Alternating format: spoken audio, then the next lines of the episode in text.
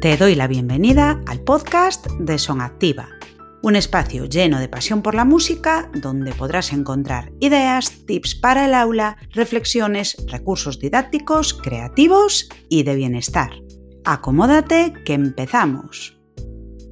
El silencio es un elemento fundamental dentro del aula y cobra todo su sentido si pensamos más específicamente en el aula de música. Muchas veces conseguir el silencio es la antesala para poder captar toda la atención que necesitamos para crear un clima adecuado en el que poder proponer nuestras actividades, juegos, dinámicas y demás. Y es que es esencial que tengamos presente que la comunicación misma requiere de silencio y la música, como medio de comunicación vivo que es, necesita los silencios como agüita de mayo. Cuando pensamos en las clases o sesiones de música puede parecer como algo muy exótico tener ese silencio necesario para poder centrar la atención en algo concreto, ya que, por sus características, suele parecer que clase de música es un holgorrio constante, una fiesta, un tocar y cantar todo el rato, cuando en realidad esto no tiene por qué ser así. Ahora bien, como comentábamos, el silencio es algo muy importante, no solamente como elemento musical dentro de los contenidos pedagógicos, sino también como herramienta para poder llevar a cabo las sesiones dentro de un ambiente más saludable. Cuando estamos en silencio pasan cosas muy valiosas e interesantes de las que de otro modo no nos daríamos ni cuenta. Por otro lado, mantener el silencio favorece el desarrollo de la escucha activa y afectiva y la atención plena. Para que se produzca comunicación es importante el silencio, ya que para que una parte de la conversación o diálogo musical o no musical pueda expresarse, ha de haber otra parte que escucha atentamente para que pueda seguir fluyendo esta comunicación. Y ahora, antes de ver qué estrategias podemos utilizar para poner en valor el silencio, me gustaría hacer un poquito de autocrítica necesaria. Y para ello voy a lanzarte una pregunta. Si te apetece, puedes pausar el episodio, me dejas la respuesta abajo y luego continúas escuchando. Vale, la pregunta es la siguiente. ¿Qué tal llevas tú los silencios dentro del aula? No lo digo en el sentido de si consigues que el alumnado guarde silencio, sino más bien en cómo llevas tú los espacios de espera en silencio para ver qué sucede o aguardar las respuestas o reacciones del grupo.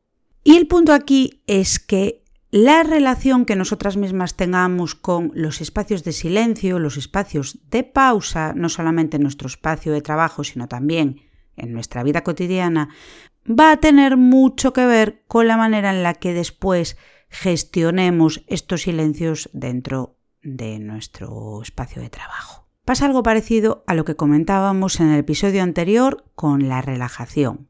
Si tú eres una persona a la que en general le cuesta pasar espacios de tiempo en silencio, dejar tiempos tranquilamente de pausa, difícilmente después vas a poder llevar esto a tu espacio de trabajo porque en los momentos en los que puedan tener cabida esos silencios, ya vas a estar preocupada pensando que esos silencios se deberían estar ocupando con acciones que no pasan y demás. Esto es muy típico sobre todo en los primeros años de experiencia, que todavía vamos como un poco así en la llama de que todo el rato tienen que estar pasando cosas, de que si nadie dice nada o que si nadie participa significa que a la gente no le gusta lo que estás proponiendo y demás. Por eso es importante hacer una revisión de la manera en la que nosotras mismas llevamos, gestionamos esos espacios en pausa, en silencio o en calma, si estamos pensando en la relajación.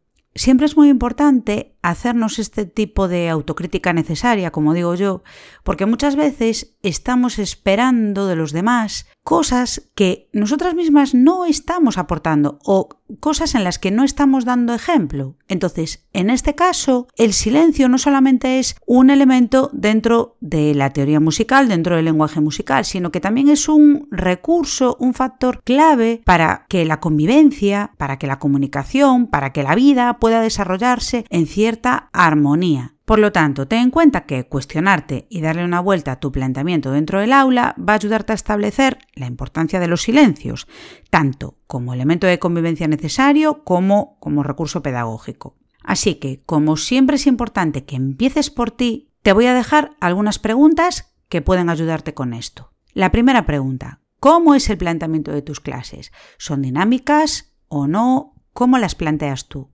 La segunda, ¿cuál es tu posición frente al alumnado, a las personas con las que vas a trabajar? ¿Más vertical, horizontal? ¿Cómo se desarrolla la participación? La tercera pregunta, ¿cómo realizas las consignas y las explicaciones? ¿Son muy largas, cortas, están claras?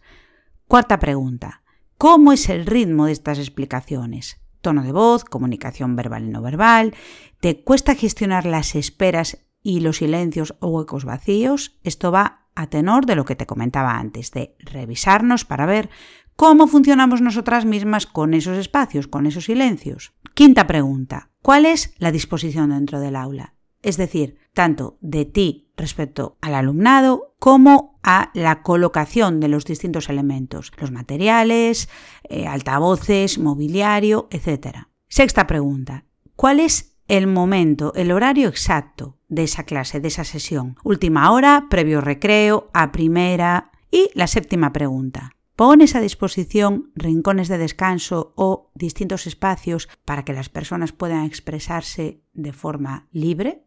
Una vez te hayas hecho estas preguntas y hayas visto un poco cuál es tu relación con los silencios, te resultará mucho más sencillo crear una estrategia para poder trabajar esto dentro de tu espacio. Tengo que confesarte que a mí me costaba un mundo esperar y gestionar los silencios. Todo era hacer, hacer, hacer, me agobiaba muchísimo si no sucedía lo esperado y yo misma acababa rellenando esos silencios incómodos con algo, una actividad un juego, lo que fuese. Esto hizo que durante muchísimo tiempo me resultase mucho más complicada la gestión de grupo, por ejemplo. La cuestión es que finalmente la experiencia va dando el aprendizaje. Y cuando trabajas durante años con grupos en familias, por ejemplo, pues acabas bastante curtida con todo esto. Habitualmente para los adultos es complicado aguantar un silencio o entender que no solamente podemos reaccionar a una propuesta mediante palabras. Y ahí toca gestionar esa prisa, esa urgencia por llenar el hueco de los adultos y la tuya propia. Ten todo esto en cuenta y no tengas miedo de introducir los silencios, las esperas. Al inicio, sobre todo, suele ser lo que más nos cuesta por como te digo, nuestra urgencia de que suceda siempre lo que esperamos. Por eso es importante que nos entrenemos un montón para poder controlarnos y gestionarnos en esos momentos. Te animo a explorar un poquito los límites de esto y ahora sí voy a darte algunos consejos sobre la gestión del silencio y la atención para tu espacio. Aspectos a tener en cuenta. Pequeños detalles que muchas veces se nos pasan por alto porque estamos como demasiado pendientes en llevar a cabo todo lo que tenemos en mente y demás. Echamos freno de mano y vamos a ir paso a paso.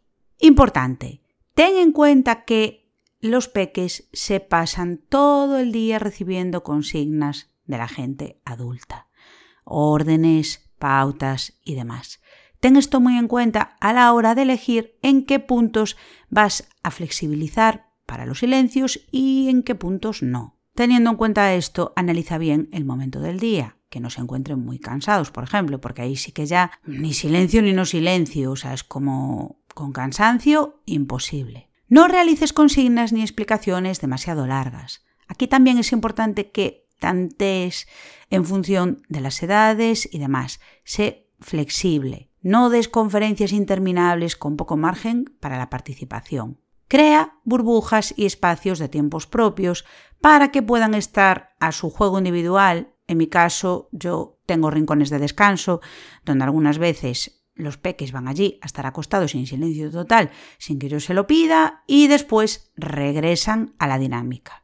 Créeme que, aunque al principio parezca que puede costar un poco introducir estos rincones, al final lo vas a agradecer.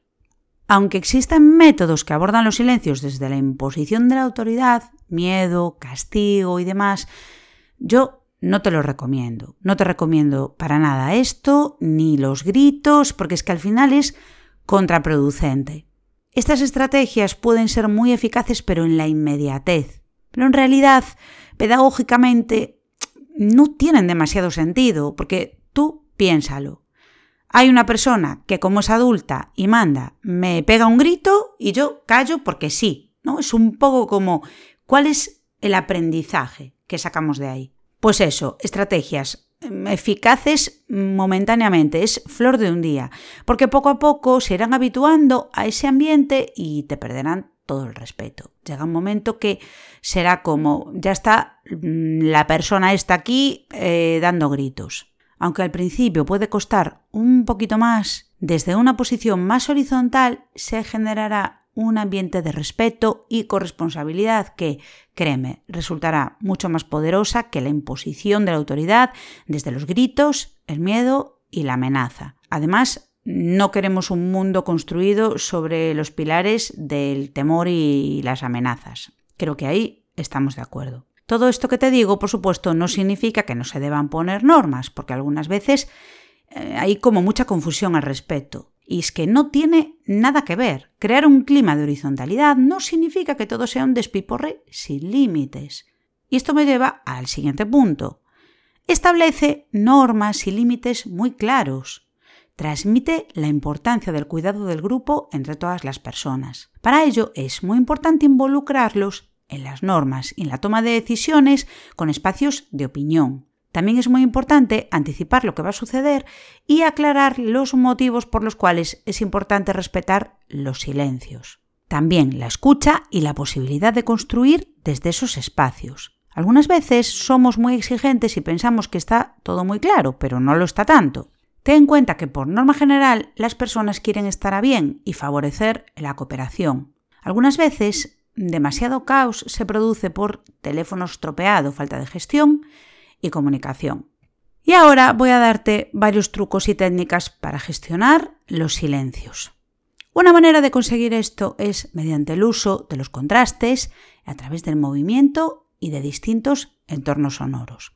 Por ejemplo, modulando el tono de voz, pasar gradualmente del silencio increciendo y hablar cada vez un poco más alto y luego ir bajando el tono de la voz para llegar otra vez al silencio. Cucú. Para el movimiento, por ejemplo, juegos como el de las estatuas, donde pasamos del movimiento a la quietud, pueden ayudar en todas sus variantes. Utiliza elementos visuales o sonoros para marcar los límites de estos contrastes. Puedes emplear una caja de música, un semáforo, una linterna, algo que puede parecer absurdo, como la iluminación, puede ayudarte a controlar esto. Por ejemplo, pasar de una iluminación a otra con un cambio de dinámica para llamar la atención puede ayudarte. Puedes crear ambientes distintos, por ejemplo, con lámparas, con luces pequeñas, con LEDs. También puedes utilizar el factor sorpresa haciendo sonar una campana o con un temporizador. O realizar una canción encadenada en la que cada quien tendrá que completar la siguiente parte. Realiza algo sorprendente. Aquí entra en juego lo hablado de la comunicación no verbal y la expresión corporal. Puedes comenzar directamente realizando una propuesta solamente gesticulando. A mí, francamente, me encantan las vías indirectas, como yo le llamo, para lograr mis objetivos. Esto significa que me planteo una escenificación con vistas al futuro. Esto también tiene mucho que ver con lo que te comentaba de los recursos para iniciar una clase. Crear un ambiente, realizar una propuesta sorprendente con la que no cuenten, puede convertirse en tu arma más preciada. También podrías crear un laboratorio experimental de sonido y silencio, o incluso puedes fabricar un musicograma para jugar con esto. Tengo muchísimos vídeos en el canal de YouTube. También puedes asociar un gesto de silencio al silencio mediante ostinatos rítmicos. Por ejemplo, shh. Asociar un gesto que todo el mundo conozca al momento de silencio puede ayudarte a conseguir ese instante que necesitas para la siguiente propuesta, explicación o lo que sea. Y ya por último, como te decía hace un momento, deja espacios de expresión y juego libre. Estos espacios no dirigidos donde puedan estar jugando como les apetezca son muy necesarios. Todas las personas necesitamos tiempos propios, espacios donde desarrollar nuestra individualidad sin que nos estén diciendo todo el rato lo que hacer. Y hasta aquí el episodio de hoy. Cuéntame en comentarios qué tal te llevas tú con esto de la gestión de los silencios. Hazme saber si puedo ayudarte con cualquier duda, con cualquier cosa al respecto. Y nos escuchamos en el próximo. Un abrazo. Y hasta aquí el episodio de hoy. Si te ha gustado, puedes suscribirte, dejarnos un me gusta o un comentario y compartirlo para que puedas llegar a más personas. Si te gusta nuestro contenido, puedes ayudarnos valorando el podcast con 5 estrellas. Te deseo mucha música feliz y nos vemos muy pronto.